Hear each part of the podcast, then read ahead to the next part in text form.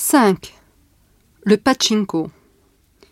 Les joueurs de pachinko sont là, comme tous les jours, dans une atmosphère enfumée, une lumière électrique, une musique trop forte. Rien ne les dérange, ni le bruit des machines, ni les annonces au micro, ni le mouvement incessant des gens qui entrent et sortent.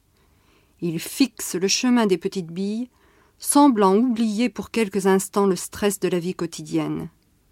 C'est un médecin qui, au début du siècle, a inventé cette machine à délasser l'esprit. Le pachinko. Les joueurs de pachinko sont là, comme tous les jours, dans une atmosphère enfumée, une lumière électrique, une musique trop forte.